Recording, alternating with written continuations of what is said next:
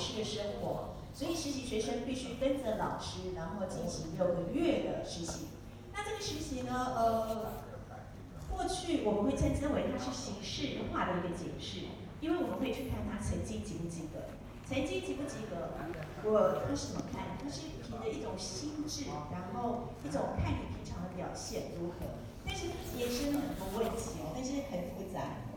那么除了这个之外呢，还做了一个什么教师证的，这个教师证的一个核发的这样的作业，他就会去比较你跟教育跟那个什么政府好所管制的那个教育课程是不是吻合？如果不吻合，你是不可以取证的。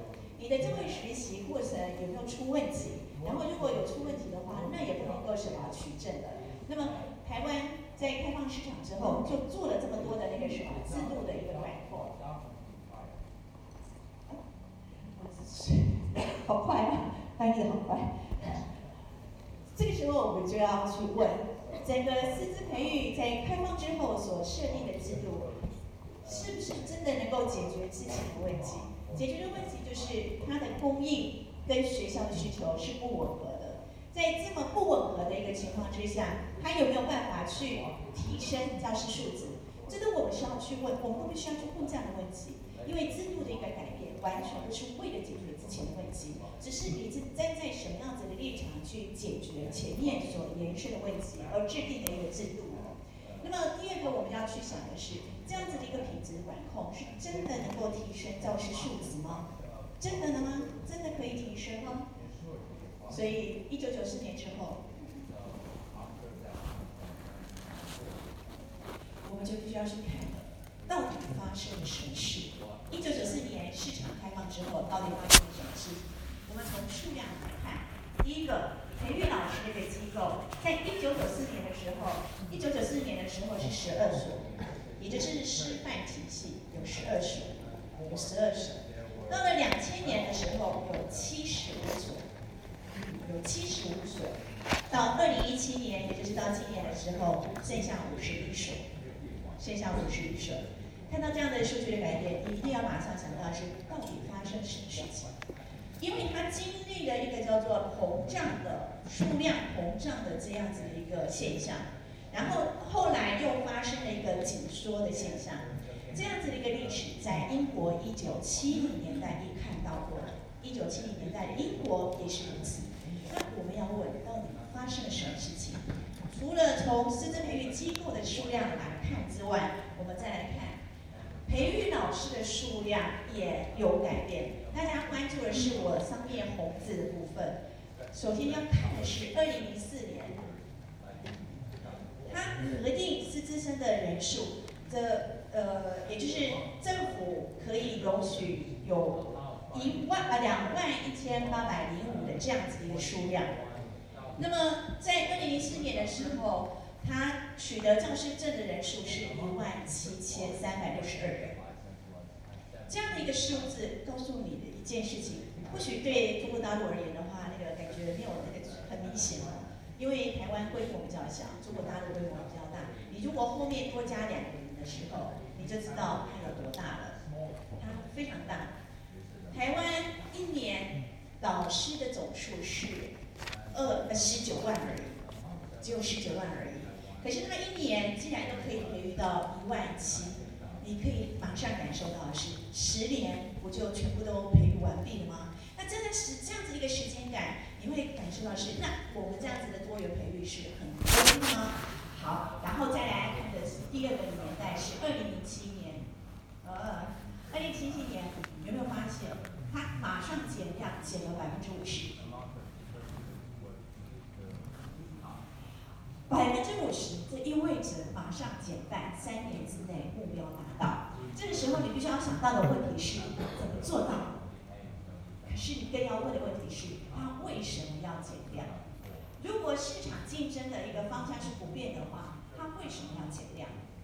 而减量的一个措施到底又是什么？那从从呃，大概大概从二零一一年之后开始，那个什么，整个师资培育的数量是稳定的，数量是稳定的。到了二零一二年，我我下面哈那个年代都没有再呈现，因为那不是我的重点。我只是要跟大家讲的是，这个年代之后，台湾的师资培育的数量是稳定的，没有太多，也没有紧缩，也没有膨胀，也没有紧缩。那这样子的现象，呃，会存有疑惑。再来，我们就要去看师范体系所培育的老师跟一般大学所培育的老师，它是七成七成，然后一般大学的老师是那个六十六点二零，也就是他培育的数量是一半对一半，一半对一半，一半对一半的一个概念是什么？我们之前的生培育的品质是来自于机构的一个品质保障，所以我们可以知道是那个年代师范体系的一个年代，它所涵养的一种呃老师的情怀、老师的自愿、老师的一个热忱，呃，在现在这样子一个数字显示，就只有一半老师。如果我们这样子想，或许是不对的。从那个什么斯坦体系觉得一定培育出来是具有热忱的老师，这样子或许是不对的。但是我们大概有一个方向，如果一般的大学培育的是出来的是一半的人的时候，那我们就要想要知道的是，那这一半的人是不是真的有所谓的热忱？那专业的一个能力到底是如何？这个存在是非常复杂的一个什么一个一个问题哦。好，那培育出来师范体系跟一般大学的一个培育的量是一半对一半。那么我们再接接下来问，当老师的到底有多少呢？也就是取得教师工作的到底有多少？根据统计到二零一七年，呃，二零一五一五年的统计哦，你可以发现的是，呃，这么庞大的一个什么师资培育的一个培育的数量，只有六十六点八的人取得教师工作。这个教师工作还是比较宽松的定义，因为我们在台湾所称的呃代代老师 （substitute teacher）。也不算是去年六十六点三点八四，所以是非常宽松的定义的。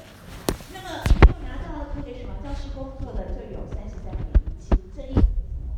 将近有三分之一的人是没有教师工作的。在台湾称之为储备教师，储备教师。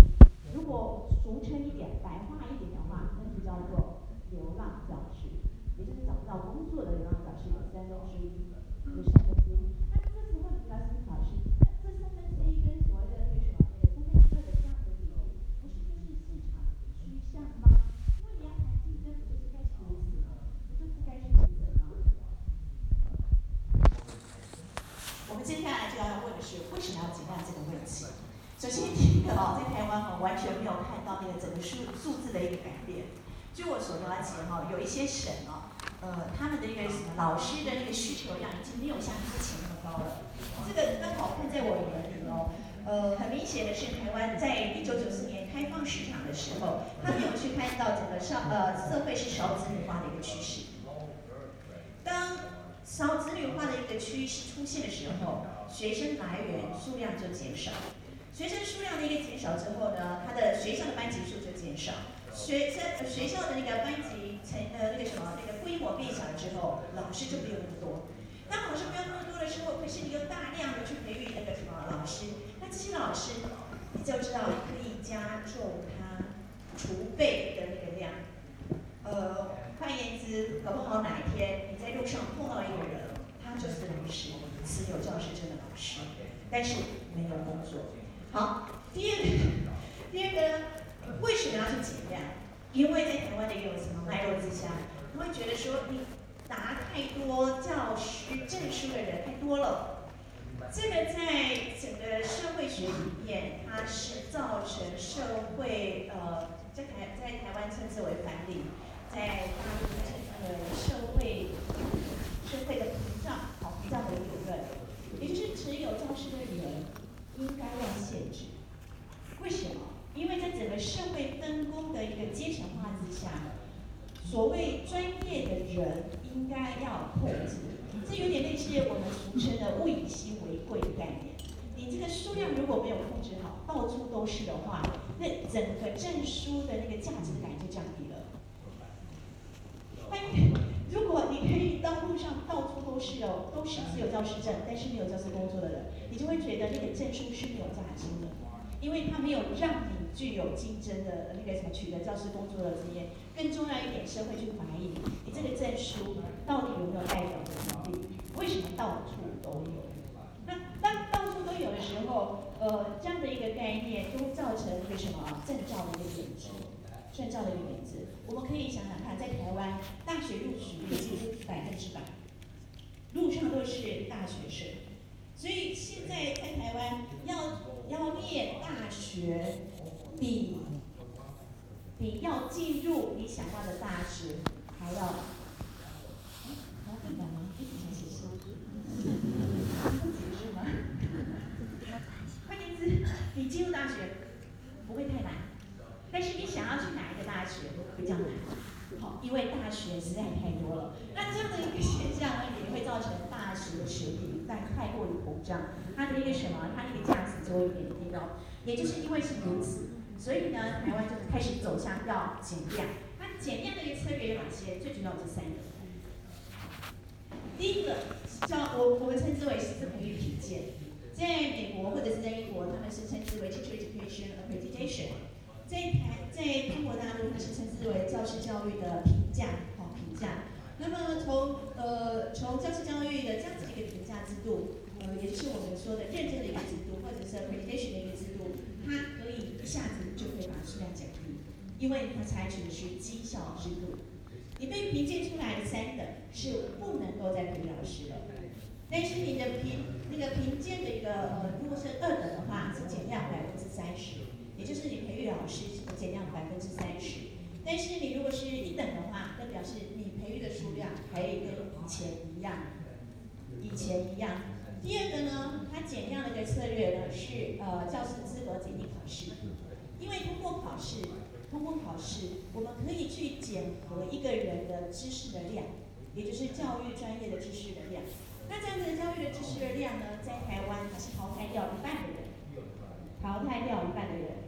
所以它让教师证的取得是困难的。当你教师证的取得是困难的时候，那么这个才会有吸引力。为什么？因为他在社会的屏障理论下，他把他的围篱关得更紧了。再来就是师范体系的一个转型，因为过往师范体系培育的老师是最大众的，所以他希望师范体系能够转型为一般大学，不要再把单一。培育的这样的目的作为机构的一个目的，那么它的转型呢，就是希望师资培呃师范呃师范体系的大学能够变到一层，呃就是一般的一个大学哦。那这样子事实上是产生问题，为什么？因为那三个策略最主要的一个目的都是为了减量，所以在二零零四年到二零零七年，为什么可以马上达到减量很快的这样的目的？就主要有这三个策略在管控。那这三个策略是管控呢？呃，我们就看到从后面的这个发展，从一个历史发展的一个角度来看的话，我们看到了一些问题。首先，教师教育的那个什么评鉴的一个制度，它是采取绩效模式。好，当大家的一个什么那个门槛条件都一致的情况之下，你这时候就要想了，如果大家都一致的情况之下，有需要再做评鉴吗？因为大家都一样啊。一样的制度，一样的课程，一样的教育实习都一样的，那为什么还要再做评鉴？那有这样子的一个反应，因为他采取的是绩效模式，可是他当初设立的目的是为了减量，而不是为了要提升他的一个品质，而不是维持他的一个品质哦。那第二个呢，就是这个检定考试，它是为了要减量，而这样子的一个减量呢，它的功能是有限的，因为纸笔测验。是什么？考的是你的知识的量。当你如果考的是知识的量的话，像我这种人，我就很容易当老师，因为我很厉害。可是问题是，你觉得我是好老师吗？不是。我 我不是个好老师。哎，所以在台师大，台师大这样子的一个什么，那样子的一个大学。台师大的学生很会考试，可是我真的不敢说，他们每一个都是有能力的老师，有热忱的老师，愿意贡献的老师。你会发现，所谓的师德就在这时失落了，因为从这个纸笔测验看不到，这个纸笔测验是看不到的。当你看不到的时候，你就开始要想了：这是我们要的师资培育的品质机制吗？我个人的立场哦。这个还是要的。我个人立场，考试还是要，但是我们最后施予证书的时候，是要换另一种方式来看哦。再来就是那个什么师范体系的一个转型，这个转型呢，转成一般大学，这个时候我们就要考虑到了，像比如说一些师范院校或者是教育的大学哈，它是不容易生存的。为什么会不容不容不容易生存？是因为它要面临的是一种大学学术研究的竞争，这才叫做真正的竞争。而这样的一个竞争呢，我们从美国的那个呃 Normal School 到 Normal College 到 Normal University，我们可以看到那个系列非常非常清楚的历史脉络。我们很担心，很担心，师范，特别是培育老师的知识，培育老师的研究，培育老师的这个历史的一个探究，就从此就不见了。呃，我们再回过头来看，初在做教师教育品质管控的时候，有重要的三个机制。哎，台湾都有哦。台湾第一个评鉴这个有，也就是所谓的评级有了，对不对？原也有了。那这样都有的话，确实好像真的可以自保证，感觉好像可以。那么这是资格检定考试，刚才在讲的那个什么国际军官资格取得的时候也有提到，所以是评级保证，优质的老师应该是有的。呃在师范体系比较辛苦一点的。台湾在呃一九九四年之前有十二所师范院校，到目前就只剩下三所师范大学，两所教育大学。教育大学是培育小学的，然后呃师范大学是培育那个什么中学的老师哦。那么在这个学术的一个竞争的一个环境之下，我们看到了似乎在台湾只有对不起 等一下，台师大，如果有来自台湾的大学的学者，请请抱歉哦。因为台湾台师大确实在目前的大学学术竞争压力之下，还蛮活得蛮好的，还活得蛮开心的。至少在 Q 呃 QS 排名是二十二名，今年公布的是二十二名哦，所以还还好像还还活得很好。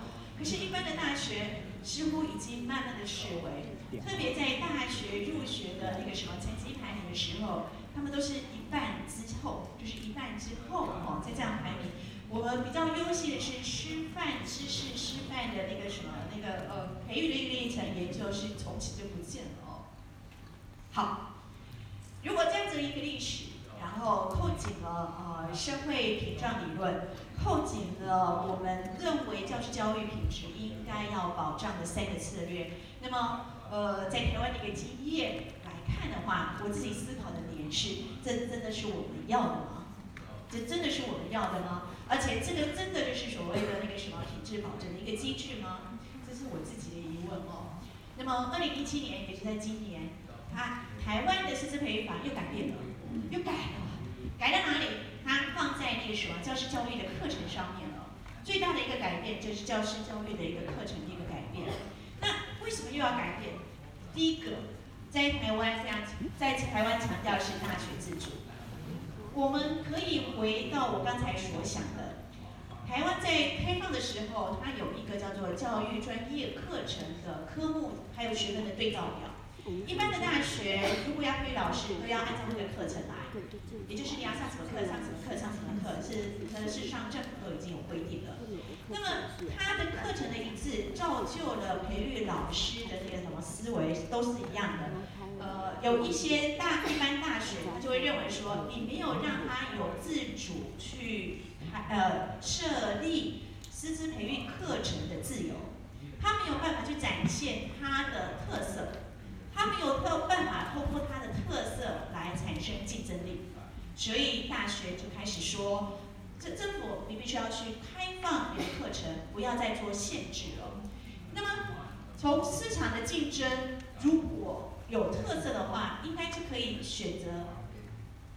那么，如果有选择的话，我们就可以知道，有一些大学就会在师资培育市场里面就生存下来，因为我们的新管理主义就这么说了。因为消费者有选择的权利，也就是学校他有选择老师的权利的时候，那哪一个大学所培育的老师越多，那么他的那个什么，他的那个什么绩效就会比较好，那么他就可以在这样的一个市场存活下来。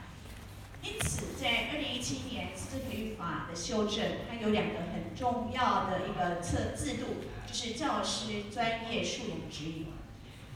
也就是大陆这边也有哦，就是教师专业标准，哈，教师专业标准。那么如果一般大学要成立那个什么要培育老师的话，他必须要配合这样子的一个指引。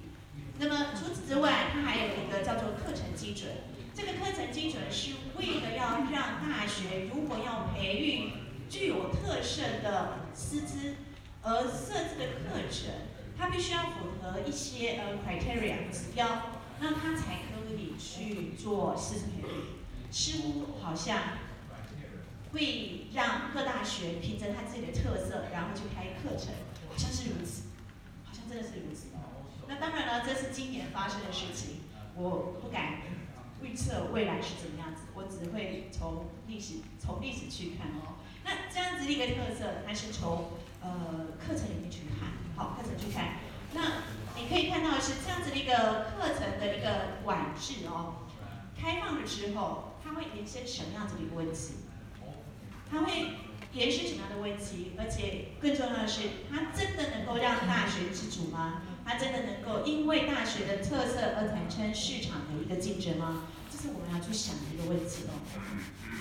好啦，离我结束的时间还有十五分钟，还有五分钟而已。哦，对不起，对不起，我以为还有十五分钟，对不起。好，那因为这个已经到最后一部分了哈，最后一部分我应该可以在五分钟解决。呃，我我我们就要去看哈，去看一些问题。这事实上就是我们到底要培育什么老师，跟整个市场多元化之后，它所产生的一些冲突，我所想到可以跟大家做分享的哈。第一个就是师资培育的数量的失衡，真的他那样子的一个制定的一个什么教师素质的保证的机制，真的能够有控制吗？真的能够维持吗？呃。目前我所看到的相关的研究里面是没有办法提出这样的一个证据的。换言之，当你那个什么，你为了要解决计划式的公费的供应不足的这样的一个情况，你开放了市场之后，真的有解决吗？没有，因为我们看到它过多了，它膨胀了，所以它又要紧缩了，因此它才会有那种新减量的一个措施。再就是我们的减量的措施达到的话，我们。忽略的是，我们真的要去维持的是教师素质。我们的教师素质到底是什么？我们的老师的那个什么，到到底要具有什么样因为从师范体系里面，它强调的是一种涵养，是一种师德，是一种所谓的文化。成为一个老师人这样子的一个文化，可是，在这样子的一个开放之后，我们在做各种机制的时候，却忽略了怎么去维护这种文化的思维，这种所谓的师德的一个想法，怎么去培育，怎么去做哦。那么，当然了，市场化一定会对那个什么呃师资培育的一个影响，呃，特别是呃，特别是一定要讲的一点是我们的翻译者。呃他很聪明的看到我的第一页，我的职位来源哦，是来自于师资培育学院，师资培育学院，而不再是过去的师资培育就业辅导处。他很聪明，我不知道这边这边的人有没有发现，今年改叫做那个 College of Education，如果想到的是美国的那个师范师范学院的那个什么发展的内容，我很担心，我很担心。我会成为次等公民，成为二流的学院，这是我的担心。当然了，因为今年的改革绝对有那个什么有方向性，我也相信台师大绝对不会把我们抛弃哦，因为台师大还是以师资培育为根。呃，而这样子的一个影响，它是会让一些我们应该要闻，可是却又失去哈这样子的一个师德哈。呃，我我我我觉得我我觉得我是蛮蛮忧心的哈。再就是我们要去问的是，市场竞争是不是能够有优质教师？这个一定要去问。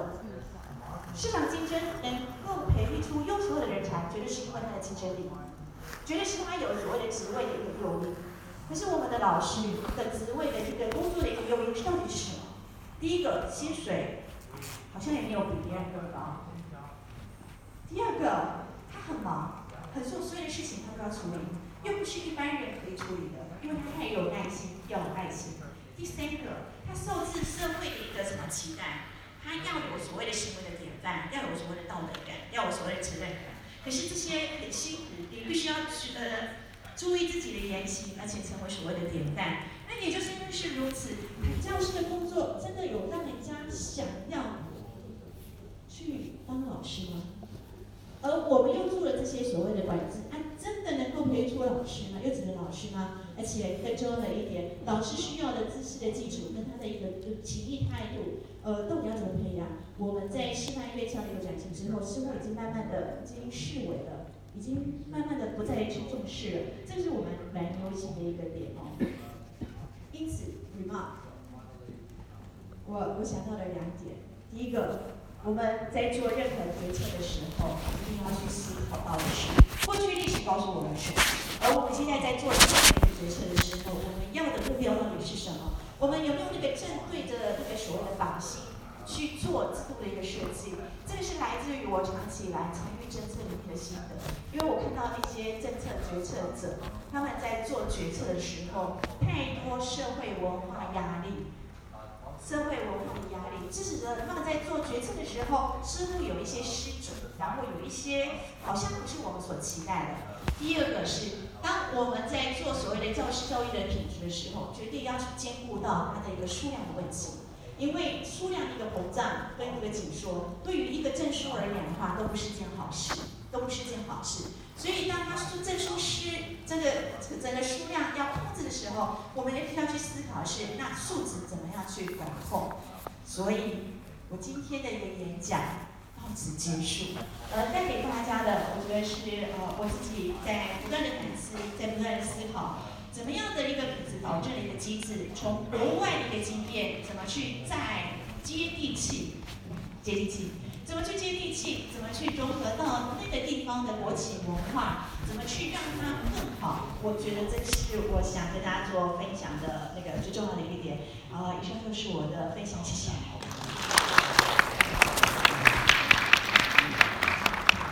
今天的第一个呃大会主要我们的发言人来自台湾师范大学的王三立教授，呃，就呃教师教育就是师资培育的。市场竞争和绩效，呃，在新管理主义市场上面的影响关系，做了一个非常详细还有精彩的一个呃介绍，尤其是对于专业化教师教育的专业化和市场化这个张力，也给了我们很多的这个启示。啊，克洛齐曾经说过，一切的历史都是当代史。呃，我们我之前也做比较教育的。那么我也想这一切对于其他地区、其他情况的这样的一些关照，最终也是为了我们自己的借鉴。那么的话，我们再次的掌声感谢啊，今天大会的第一个发言人啊，黄在立先生。Next, a warm applause to Professor Liu Pei from Michigan State University uh, to discuss on teachers' uh, professional development. To Mississippi, uh, how the teachers obtain expertise in teaching. 呃，掌声欢迎密西根州立大学的林佩教授。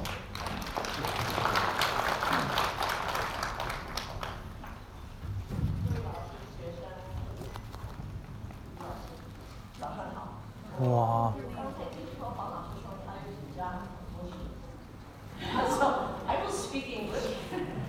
这比广东人说汉语说的都好。Some of you will need to um, hear this twice in English and in Chinese. I do want to thank very much uh, Professor Zhao who is uh, valiantly going to translate for me. 嗯，夸那个周三元。It may seem that my comments are discussing a very different topic than what Professor Huang just discussed. She Was discussing quality assurance mechanisms for pre-service